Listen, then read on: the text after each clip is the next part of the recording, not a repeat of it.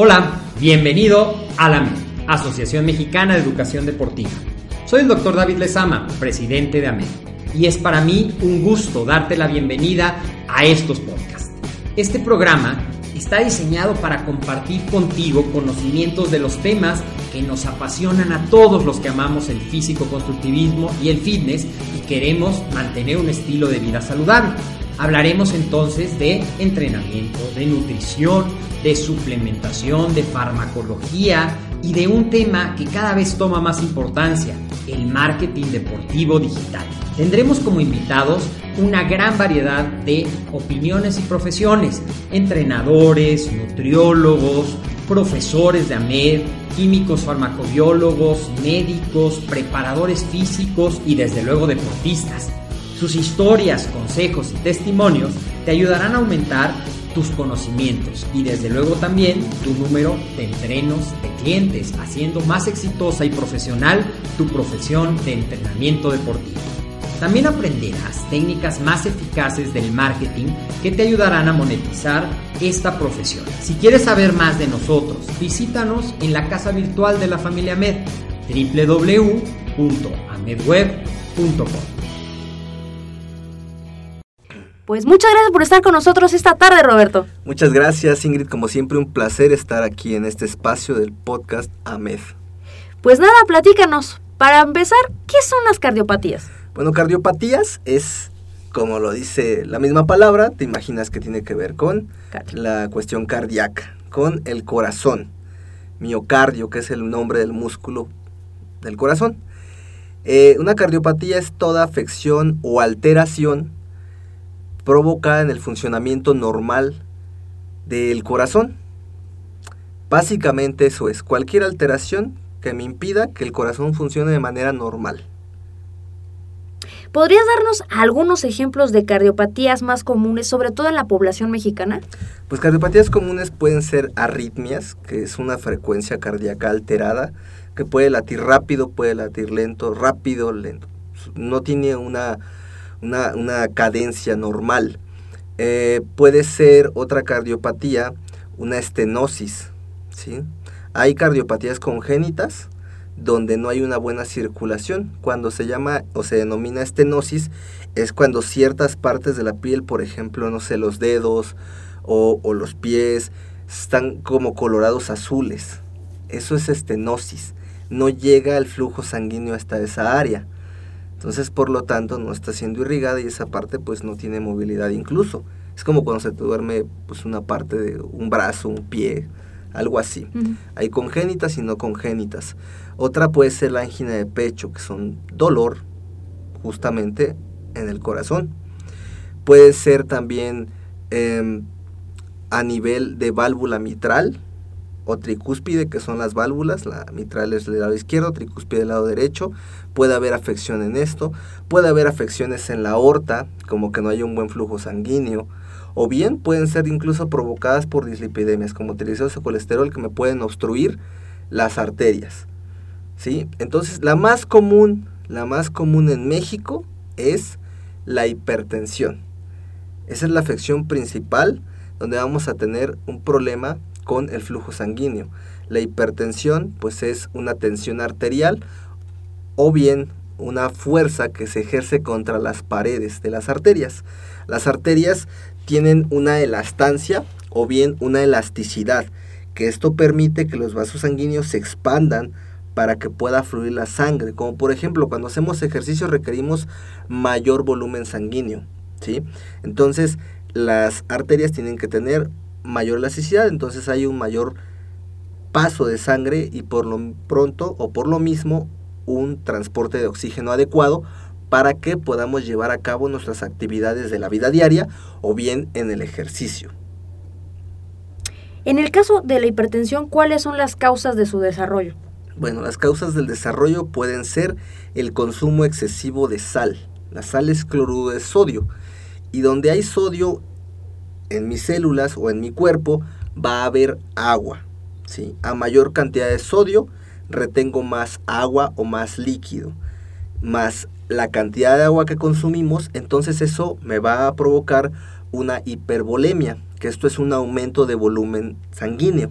Entonces, ese aumento de volumen va a ejercer mayor tensión contra las paredes de las arterias y eso puede provocar o desencadenar, si se eleva bastante, un evento cerebrovascular. Un evento cerebrovascular es que tengas daño en algún nervio o en algún par craneal, como puede ser el del habla, el del oído, el de la visión, o bien que tengas la parálisis facial, que es muy común que la gente tenga parálisis facial, sufrió un evento cerebrovascular por un aumento de la presión. La presión que se maneja de manera normal, hay, hay dos tipos, ¿no? Que es la presión sistólica y la presión diastólica. La presión sistólica es cuando mi corazón bombea sangre, cuando ejerce la presión. Sale la sangre. La presión diastólica es cuando se relaja, cuando se libera sístole, diástole. Estos son los movimientos que hace el corazón. Toc, toc, toc, toc. Sístole, diástole. Entonces, la sistólica debe de estar regularmente máximo 120. Y la diastólica 80. ¿Ves que es 120 diagonal 80? 120 sobre 80 milímetros de mercurio. mmHg. Esto lo puedes medir con un baumanómetro o esfigno baumanómetro y un estetoscopio. ¿sí? El estetoscopio lo vas a colocar en la arteria bicipital con el brazalete del esfigmomanómetro, vas a inflar la bombita y por medio del reloj te vas a dar cuenta. Cuando empieza la manecilla, bueno, tú tienes las olivas del estetoscopio puestas en los oídos, que es donde vas a escuchar los latidos de el flujo sanguíneo, ¿sale? Entonces, cuando tú estás tú inflas, al momento lo llevas como a 180, 160 que hay gente que lo lleva a 200 y ejerce presión, eso hace que el bombeo de sangre aumente. Entonces tú empiezas a ver la manecilla y el primer sonido que escuches, que se empieza a escuchar, esa es la sistólica. Y en las manecillas del relojito empieza a como a brincar, ¿sí? Y sigue avanzando hacia abajo. Entonces cuando llega a 80, 70 por ahí así, es cuando se deja de escuchar. Entonces ya hice la anotación de la primera, que tuvo que haber sido 120, y cuando se deja de escuchar, que debe de ser por lo menos un 80, anota, 120-80 es una presión normal. Cuando tienes la presión ligeramente, ligeramente alta, está sobre 130-80, 130-85. Tú llegas a urgencias, al Seguro Social o alguna clínica y te van a decir, es normal, es normal alta. Pero ya tienes que empezar a tener precauciones con esto. Cuando ya tienes 140 sobre 90, ya hice hipertensión 1. 150 sobre 95, 100, hipertensión 2 y así. La hipertensión no se siente regularmente hasta que ya está muy elevada. Pero bueno, ya me fui un poquito más adelante, estábamos hablando de las causas, ¿no? El mismo estrés te puede generar hipertensión, ¿sí? También tenemos hormonas que controlan la presión arterial, como una de ellas es la vasopresina o antidiurética, que esto sucede cuando no hemos tomado suficiente cantidad de agua. Entonces, esa vasopresina ¿qué hace? A nivel renal, oprime las arterias o hace una vasoconstricción. Te había comentado cuando las arterias se expanden o los vasos se expanden es una vasodilatación. Una vasoconstricción es cuando se constriñen, ¿sí? O se contraen. Entonces, ¿eso qué hace? aumenta la presión. Es como cuando tú, no sé si alguna vez jugaste con la manguera del agua, que no era correcto, pero yo creo que en algún momento de la vida lo hicimos, ¿no? O la gente que lava los autos con manguera, que no está bien, pero es un ejemplo. Cuando tú, eh, pues está abierta la llave, ¿cómo sale el agua? El chorro directo. El chorro directo, pero bueno, no tiene mucha salida, no tiene mucha fuerza. Pero ¿qué pasa cuando tú colocas el dedo y dejas un orificio chiquito? Sale con más presión, mm. con más fuerza. Haz de cuenta que eso sucede con la hipertensión aumenta la presión porque hay más vasoconstricción. ¿Sí me explico? Y solo queda un orificio. En, ya sea que porque hay alguna capa o un ateroma de grasa, colesterol, que se haga más pequeño ese orificio y aumenta la presión, o ya ah. sea por esta hormona antidiurética o vasopresina que ejerce presión en dado caso de que no hayas tomado suficiente agua y eso aumenta la presión. ¿Por qué? Porque cuando no se consume suficiente cantidad de líquidos, Sucede lo contrario, te había dicho que es una hipervolemia. Baja el volumen de sangre, se llama hipovolemia. Entonces, ¿para qué se constriñe? Para que aumente la presión y alcance a bombear el corazón. Es una homeostasis, se le llama. El cuerpo siempre busca regular eso. Y hay otra que se llama renina-angiotensina, que esta se activa también cuando está deshidratando. También puede aumentar la presión eso. Sin embargo, las causas más comunes en México es por el exceso, el exceso o excesivo consumo de sodio y una de ellas que es una enfermedad principal que es la diabetes. Por lo general los diabéticos van a ser hipertensos.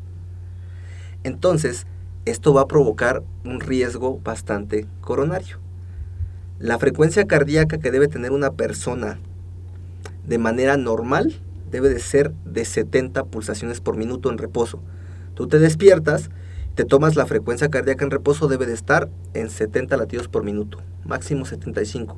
Si está arriba de 75 y eso implica un riesgo coronario. Cuando una persona hace suficiente ejercicio aeróbico cardiovascular, va a estar por debajo de. ¿De 70? La presión va a estar debajo de también. Va a estar en 100, 90 y eso es normal. El corazón es más tranquilo, es más eficiente. No necesita estar latiendo tan rápido. Cuando una persona no tiene condición aeróbica, el corazón late más rápido. Eso me implica que en cualquier momento puede fallar, aunque no es determinante. ¿eh? Un infarto puede suceder de la nada aunque tú estés bien.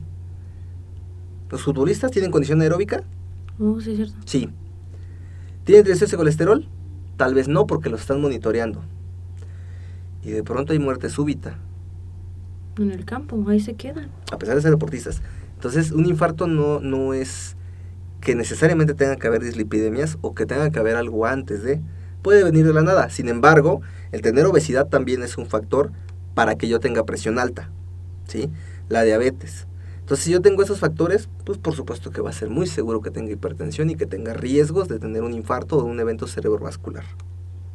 Ahora, lo que me llama la atención y de seguro el auditorio estará preguntándose, si yo ya tengo problemas de hipertensión o alguna otra cardiopatía de las que mencionaste al inicio, pero yo quiero hacer ejercicio porque el doctor me lo está diciendo, pero, pero sé que estoy mal del corazón, ¿qué necesito hacer antes de meterme al gimnasio o de querer ir a correr al parque o de hacer algún ejercicio? ¿Qué necesito hacer? Bueno, siempre tienen que ir al médico, como bien lo dices. El médico hay veces que te dice que no debes hacer ejercicio. Yo me preocuparía más por las personas que no hacen nada, que son sedentarios. Siempre es mejor hacer ejercicio. De preferencia ejercicio aeróbico para mantener la salud cardiovascular, porque el, el corazón va a ser el eje central de la circulación mayor y circulación menor la circulación mayor es del corazón a el cuerpo y va a llevar sangre oxigenada, que es lo que necesitamos para vivir, oxígeno. Y para desempeñar el deporte también requerimos aporte de oxígeno. Y del corazón a los pulmones va a llevar sangre que ya se usó, que es desoxigenada, para llevarla a los pulmones y ahí cargarla de oxígeno. Y de ahí regresa al corazón para que se reparta al cuerpo. ¿sí? El corazón lleva sangre oxigenada, al cuerpo y el cuerpo utiliza sangre oxigenada y la regresa al corazón para que la regrese a los pulmones y ésta sea limpiada y se cargue de oxígeno. Así es como funciona. Por eso el corazón tiene que ser un, órgano sumamente cuidado y siempre tiene que estarse haciendo electrocardiogramas, por lo menos una vez al año, así como los demás estudios que se tienen que hacer en el laboratorio, por lo menos una vez al año. Y de esta manera yo voy a determinar si mi corazón está bien. Ahora, ¿qué debo de hacer cuando voy al, al médico o bien en alguna clínica que se requiere pues que se haga un estudio para ver cómo está mi condición actual. A los deportistas de alto rendimiento, eh, ya sea el CENAR, que son los jóvenes, ya sean CONADE, que son los adultos, eh, se les hace pues una prueba de esfuerzo, donde te colocan electrodos en el, a la altura del corazón, te van a colocar una mascarilla y con esto van a ver en un electrocardiograma cómo está funcionando tu corazón qué frecuencia cardíaca tienes, qué presión tienes, tu consumo máximo de oxígeno. ¿sí? Que esto determina cuánto es lo que estás consumiendo o cuántos litros de oxígeno por minuto se consumen. Entonces, esa prueba puede ser en un consultorio para que, bueno, lo pueden hacer en una bicicleta, lo pueden hacer en una banda para correr o un ciclo ergómetro que se llama. Y, y con esta prueba determinan la condición cardiovascular actual de la persona. Entonces ya al saber qué condición actual tiene. Obviamente el entrenador, al saber qué condición actual tiene la persona, ya puede determinar qué tipo de ejercicio va a hacer, a qué frecuencia o a qué intensidad. ¿Sí? Si va a empezar a trotar 10 minutos porque su condición es pésima, ok, 10 minutos. ¿A qué frecuencia cardíaca? Pues, o intensidad, pues vamos a manejarla al 40% porque está muy bajo su nivel. Si es intermedio, a lo mejor pues ya lo pongo a trotar unos 20, 30 minutos y pues me lo llevo al 60-70%. Si es avanzado, obviamente eso lo va a lograr con el paso del tiempo, porque un cardiópata no va a tener una función cardiovascular muy buena. ¿sí? Un cardiópata debe de estar ya estable entre un 60 y un 75%, hasta un 85 lo pueden llevar. Pero eso ya es con el paso de los meses. Estamos hablando de porcentaje de intensidad.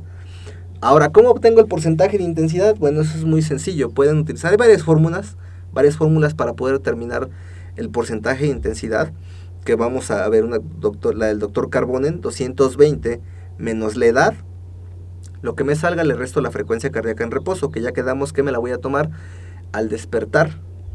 Ahorita les digo cómo se la pueden tomar. Entonces 220 menos la edad de la persona, menos la frecuencia cardíaca en reposo.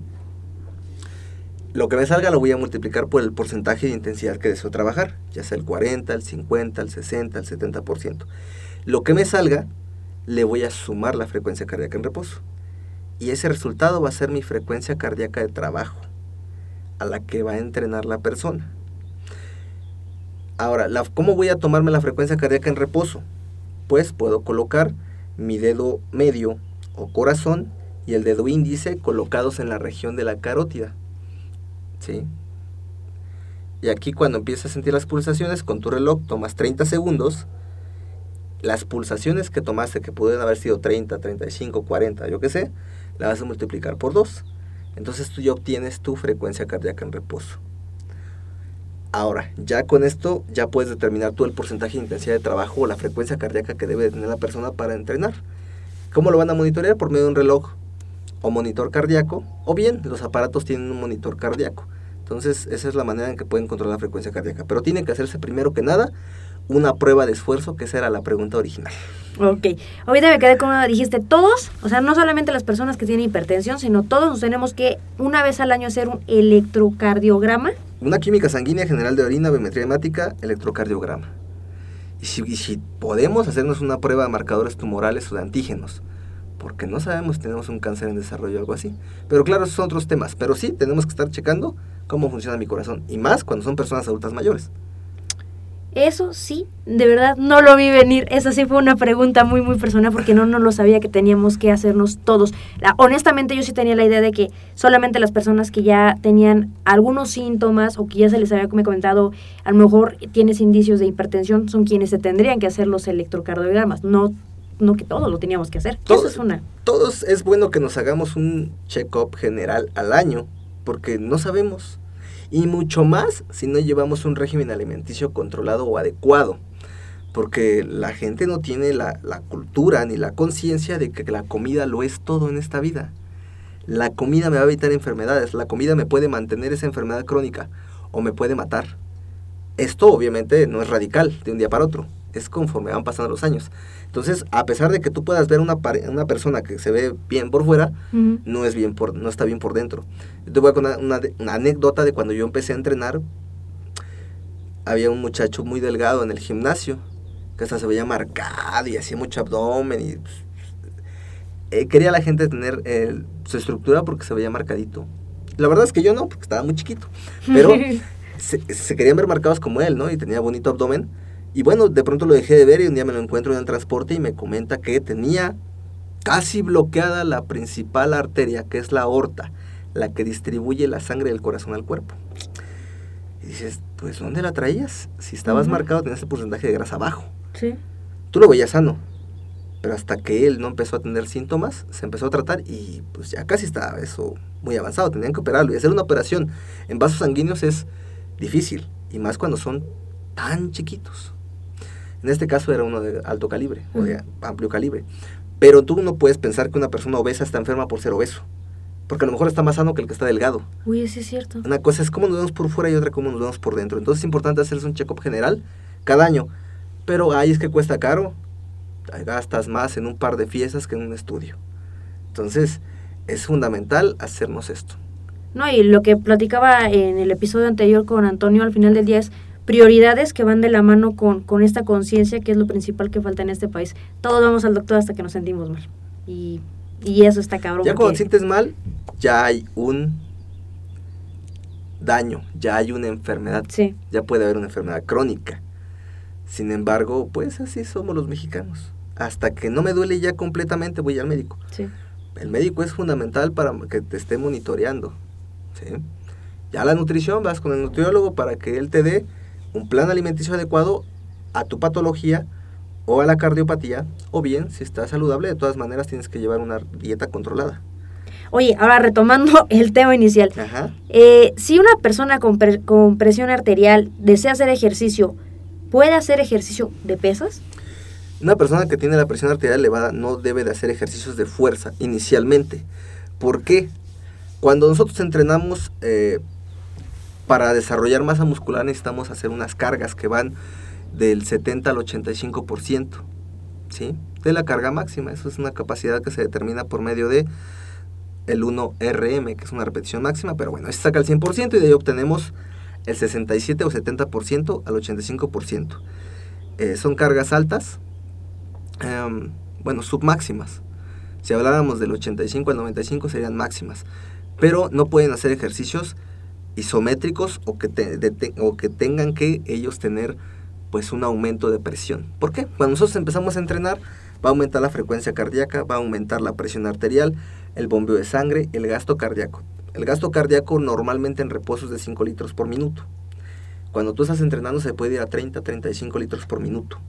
Entonces eso me implica un mayor bombeo de sangre. ¿Qué pasa con el hipertenso? De por sí ya tiene la presión alta. Cuando empieza a entrenar fuerza va a aumentar todavía más. ¿Y ahí qué va a pasar? Una isquemia, que esto es una interrupción de sangre, de flujo sanguíneo, o bien el evento cerebrovascular. Eso es lo que puede pasar con una persona que tiene hipertensión. Por eso es recomendable que hagan ejercicio cardiovascular, como lo dice el nombre, o ejercicio aeróbico. Esos ejercicios son de baja o moderada intensidad, de acuerdo a la capacidad que se haya determinado por esa prueba de esfuerzo. Entonces, de preferencia no. Pueden hacer ejercicios con peso muy ligero, con poleas, donde no implique que haga mucho esfuerzo. Incluso con ligas. O que hagan yoga, está bien, estiramientos. Sin embargo, no deben de hacer ejercicio de fuerza a menos que ya su presión esté controlada. Deberían tomarse la presión previo al entrenamiento para saber eso. Fíjate, eso, eso es muy importante porque me hace recordar episodios anteriores que he tenido, por ejemplo, con el doctor David, en los que hablábamos, por ejemplo, de, esta importancia que casi nadie hace de realmente hacerse un chequeo antes de entrar a un gimnasio. Y es que mucha gente le entra como la crisis, por ejemplo, los de la crisis de los 40, los 50, que son esa en la que ya empiezan a sentirse mal o estar un poquito achacosos y quieren entrar al gimnasio por moda, por lo que sea, y se meten, pero realmente no se han checado. Y esto que tú nos estás diciendo, te puedo jurar que la gran mayoría, incluyéndome, no lo sabíamos. Y los entrenadores también tienen la responsabilidad de preguntarle a ellos si se han hecho estudios, un certificado médico, para que, bueno, los dueños de gimnasio, o dentro del gimnasio tener un servicio donde hacen una encuesta para que puedan determinar si la persona tiene factores de riesgo. Si la persona fuma, eh, tiene factores de riesgo. Si la persona tiene una edad mayor de 35 años, mujeres mayor a 40 años, es un factor de riesgo. Entonces, tenemos que evaluar eso para poder determinar si está en riesgo de una enfermedad cardiovascular o no. Sin embargo, es eh, necesario que el entrenador lo sepa. Si está tomando algún medicamento, yo lo mencionaba en, un- en el webinar, betabloqueadores. Los betabloqueadores son medicamentos que les recomiendan a personas que tienen arritmias, angina de pecho, taquicardias o que acaban de salir de una cirugía de corazón para que se controle el corazón y no esté latiendo rápido. Entonces el betabloqueador lo que hace es alentar o bajar la frecuencia cardíaca. Entonces si tú no le preguntas eso al entreno y está tomando el medicamento y no te lo dice y tú lo pones a correr como loco, ¿qué va a pasar? Se va a acelerar el corazón y va a ser un shock. Entonces puede incluso desmayarse la persona. Te saca un susto o puede pasar algo más grave. Entonces es fundamental que las personas informen al entrenador, informen al nutricionista, informen al médico absolutamente todo lo que tengan, tanto síntomas como signos. Bueno, los signos los vemos nosotros, los síntomas son los que ellos nos dicen. Aunque son subjetivos, Ujú. pero es importante lo que ellos nos dicen. Ahora bien, ¿qué tipo de ejercicios recomiendas a las personas con cardiopatías que se acercan a ti? Ejercicios aeróbicos. ¿Cuáles van a ser? Trotar, bicicleta, elíptica, La escaladora a una resistencia o intensidad baja o moderada. Em, remo, trote, caminatas. Eso es lo que debe de hacer las personas que tienen hipertensión o alguna cardiopatía. No someterse a ejercicios de fuerza. Si tú me llegas, me dices, soy hipertenso y quiero desarrollar masa muscular, bueno, obviamente nadie va a llegar diciendo eso. pero quiere desarrollar masa muscular y tiene hipertensión, tendríamos que evaluar después de un tiempo si la persona ya se reguló para que pueda empezar a hacer desarrollo muscular. De entrada, no puede. No debe porque estamos poniendo en riesgo su salud. Y ya lo hemos comentado anteriormente, siempre va a ser primero salud, función y al final estética. Primero tengo que estar saludable, mis órganos tienen que estar en perfecto estado y ahí ya busco la estética o el desarrollo muscular. Primero que nada vamos a cuidar la salud y que mi cuerpo esté funcionando adecuadamente. ¿Y cómo lo voy a llevar a cabo? Con ejercicio aeróbico y una dieta adecuada. Importante, no consumir demasiada sal. El hipertenso lo que va a lograr con el paso del tiempo al no cuidarse es una falla renal. Entonces ahí se desencadena peor la situación. ¿Cuánto tiempo recomiendas destinar al calentamiento y el enfriamiento para, para este tipo de, ejercicios? Bueno, el calentamiento implica movimiento articular, que no te llevas más de dos minutos. El estiramiento, que pueden ser otros dos minutos y de 5 minutos el, lo que es la elevación de la temperatura corporal al empezar a caminar un trote ligero. Eso es el calentamiento. Estamos hablando de 10 minutos a lo mucho. Y el enfriamiento consiste en lo mismo. 10 minutos también.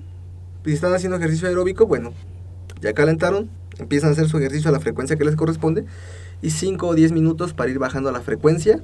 Posteriormente hago estiramientos para evitar calambres o espasmos musculares. Y pues, me voy a descansar. Estamos hablando de 10 minutos, a lo mucho de calentamiento, 10 de enfriamiento. Que mucha gente, y lo platicaba otra vez con el doctor David, esto, estos dos creo que han sido como los, los olvidados por muchos, que llegan y pum, pum, pum, quieren hacer ejercicio y olvidan la importancia que tiene ambos. Ambos en el papel de, no solamente de, de, de conseguir resultados, sino también de prevenir lesiones. Es correcto, porque yo me he lesionado bastante porque siempre ando acelerado con el todas las actividades que hay que hacer y que si ya se hace tarde para, tarde para llegar a la oficina, X o Y. Entonces llego, caliento, no lo necesario, sí caliento, pero a lo mejor caliento lo que no me corresponde, debo de calentar más. Y sin embargo he tenido tendinitis, molestias en clavículas, daño en manguito rotador, dolor de rodillas, ah, la zona lumbar, por no calentar adecuadamente. Es fundamental calentar adecuadamente, porque no te vas a lesionar. Y hay chavos que me dicen, es que yo nunca me he lesionado. Ah, porque estás joven, porque tienes 18 años, 19 años, 20 años. Pero va a llegar un momento en que el cuerpo ya no lo va a resistir y vas a empezar a tener, pues por decirlo así, los achaques, ¿no? El enfriamiento es importante para que no te den calambres, que también interviene ahí la hidratación, no solamente tiene que ver con el enfriamiento. Y también para controlar las hormonas que están desatadas en el cuerpo, como es testosterona, cortisol, glucagón, etcétera, etcétera. Al hacer el enfriamiento estamos dándole el tiempo al cuerpo para que se estabilice a su ritmo normal sean ejercicios de fuerza o sean ejercicios aeróbicos. Se tienen que hacer calentamiento y enfriamiento. Eso que acabas de mencionar de la edad, o sea, sí es, sí es determinante que durante la adolescencia y primeros años de, eh, que es después de la adolescencia es edad. Adolescencia es adulto, joven. Adulto joven. En es, eh, o sea, sí es determinante que después de otros, de más años, es, eres más propenso a, a sufrir entonces calambres. Eh, bueno, no por la edad, yo decía las lesiones. Ah, las lesiones como Sí, porque las, las articulaciones empiezan a endurecer y a perder flexibilidad. Cuando están jovencitos, pues pueden no calentar, no hay problema, pero después, con el tiempo, como ya tienen ese hábito, van a venir las lesiones. Y los calambres tienen que ver con la hidratación, porque es con minerales, por el potasio, ¿sí? Pueden ser los calambres por una baja de potasio, que esto tiene que ver con el consumo de agua creo que todo el programa el mensaje ha sido, la moraleja es, tomen agua. Tomen agua y el sodio. Y el sodio. Bájenle el sodio, bájenle la sal. Por eso es que se reguló que en los restaurantes no tuvieran la sal en la mesa. Ah, Ni siquiera tienes que pedir, porque la gente no prueba el taco y ya le está poniendo sal. Sí. Eh, para empezar, ¿no? No es malo comer tacos, pero sin embargo luego son muy cargados en grasas saturadas o tienen mucha grasa y todavía le pones sal. Todavía le pones Eso es más riesgo cardiovascular. No es que esté mal, pero si yo sé balancear esto, pues a lo mejor lo puedo hacer, pero el exceso de sodio no. No es bueno, pero también lo necesitamos. Pero personas que ya tienen hipertensión, una falla renal, ya no deben hacerlo. Ya no. Ahí sí, por eso debemos de prevenirlo, evitar. Porque si ya tengo la enfermedad, ahí sí ya no voy a poder aunque quiera. Cuando no estoy enfermo me cuido y de vez en cuando lo puedo hacer. Pero cuando ya tengo la enfermedad, ya no tengo el permiso de hacerlo. Ya no debo, ya no puedo porque va a empeorar mi situación. Son Que es lo mismo que pasa con los diabéticos. Exactamente. Lo mismo. Exactamente, lo mismo. El diabético, pues no es el tema de hoy, pero no es el, el- el problema no es la glucosa en sí. El problema es el exceso de todo que tuvieron durante años. Y eso les hizo que Sí. perdieran la producción de insulina o que hubiera una resistencia a la insulina y que hoy en día ya no puedan pues asimilar los alimentos. Entonces tienen que controlarse mucho. Pero el problema es que ya el cuerpo ya está en un estado donde va a tener un desequilibrio sistémico. Ya todos los órganos se empiezan a dañar. Entonces, primero que tenemos que evitar es obesidad. Es lo primero que se tiene que evitar para no llegar a esas enfermedades. Sí, poder disfrutar realmente de la comida sin culpas. Creo que eso es también como la clave. Así es. ¿Qué intensidades manejas con las personas con cardiopatía? Ah, como les mencionaba, las intensidades van a ser los porcentajes, que van a ser entre el 40% si la persona tiene una muy mala condición aeróbica y puede irse del 40 al 60. Ya si la persona va mejorando, vamos a ir incrementando paulatinamente. Eh, el tiempo que deben de hacer ejercicio cardiovascular, pues si la persona va empezando 10 minutos, la siguiente semana le aumento un par de minutos o a 15, y así lo voy subiendo paulatinamente para que llegue por lo menos a media hora, máximo 60 minutos, que deben de ser 150 minutos por lo menos para estar saludable. 150 minutos de ejercicio según nos indica la Organización Mundial de, de la Salud. Ahora, si hago 60 minutos, mejor. Sirve que ya empiezo a bajar las, el, el colesterol malo que le llaman, los triglicéridos, y también puedo perder porcentaje de grasa. Asimismo, mejoro mi condición cardiovascular. Esto va a ser las intensidades entre el 40 y el 75%. Siempre me hago bolas entre intensidades, duraciones y frecuencias, pero ¿qué, ¿con qué frecuencia recomiendas hacer este tipo de ejercicios? De tres días por lo menos. Sería bueno que lo hagas diario. Te lo voy a decir, lo, eso sería lo ideal. Claro. Siempre hay una delgada línea entre lo ideal, lo bueno y lo que deberíamos de hacer. Así es. Una última duda. ¿Qué recomendaciones generales podrías darles en cuanto a la alimentación, que ha sido un tema recurrente? Ya hablamos de la sal, del agua, pero ¿qué recomendaciones darías en general? En general, pues lo mismo. El sodio o la sal es fundamental que lo disminuyan. Se maneja, se llaman dieta DASH, donde tienen, no tiene que sobrepasar el más del 7% del total de grasas que sean saturadas. Es decir, de grasas saturadas no debe de pasar el 7%. De, tengo que consumir más grasas monoinsaturadas, más grasas poliinsaturadas, y esto va a ser por ahí de un 25 al 30% de grasas saturadas. Obviamente, pues, si te hablo de porcentajes, pues de todas maneras no me entienden, lo tienen, tienen que acudir con un nutriólogo, que eso es lo que tienen que hacer, un nutriólogo eh, clínico obviamente para que les, les corrija su alimentación con base en la patología que tengan y depende de la cardiopatía también. El consumo de fibra también es importante y porque la fibra también absorbe colesterol, entonces eso no me va a ir a bloquear arterias. Eh, también absorbe glucosa en dado caso de que tuviera diabetes. El consumo de sodio debe de ser menos de 2 gramos o por lo menos 2 gramos al día máximo. Que la población mexicana no son los 20 gramos, imagínate. Entonces, en general sería eso lo que se les recomienda. Y el agua en ellos no es tampoco a libre demanda, ¿eh? Se tiene que controlar para que no aumente la presión. Uy, ha sido creo que uno de los temas más largos que hemos tenido en, en- en el sentido de que hemos hablado de muchas cuestiones técnicas, pero espero que el auditorio le esté quedando más o menos claro o que hayan resuelto varias dudas con esto. Así que Roberto, finalmente la pregunta del millón, ¿en qué redes sociales te puede contactar el auditorio para, para terminar de resolver dudas o para buscar asesoría? En mi red social que ya conocen muchos, que es Roberto Ahmed, ahí me pueden encontrar, pueden mandar inbox, ahí los podemos atender, ahí, por ahí podemos agendar asesorías. Eh, mi número de WhatsApp es 55 54 35 73 90, con todo gusto los atiendo. Y bueno, yo aprovecho cada que me invitas a promocionar Claro el otro sí. proyecto de Muscle Mag, que son podcast igual, pero ahí entrevistamos a los culturistas. Que es diferente a este tema que vimos hoy, pero ahí nos cuentan cómo es que ellos empezaron en su historia en el deporte, cómo es que ellos han logrado ganar sus campeonatos, qué suplementos son los que utilizan, cómo entrenan, cómo comen, etcétera. Entonces ahí pueden encontrarme en, en los podcasts de Muscle Mac, denle like a la página de Muscle Mac México y ese Facebook, Roberto Rocco, ahí es donde promocionamos todo lo que tiene que ver con Muscle Mag y todo lo que es el entrenamiento de fuerza y la hipertrofia. Y Instagram, Roberto Rocco.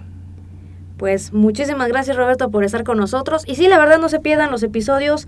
Son muy buenas las historias que Roberto nos trae cada semana en el programa de Muscle Mac.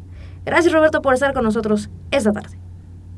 Muchas gracias y por último, hay un taller que se llama Asesoría Metabólica donde abordamos justamente estos temas de eh, la hipertensión, así como estreñimiento, eh, enfermedad de Leschingham o enfermedad de gota, etcétera, obesidad, diabetes, donde pueden aprender más de cómo alimentarse de manera saludable, aún no importando que no hagan ejercicio.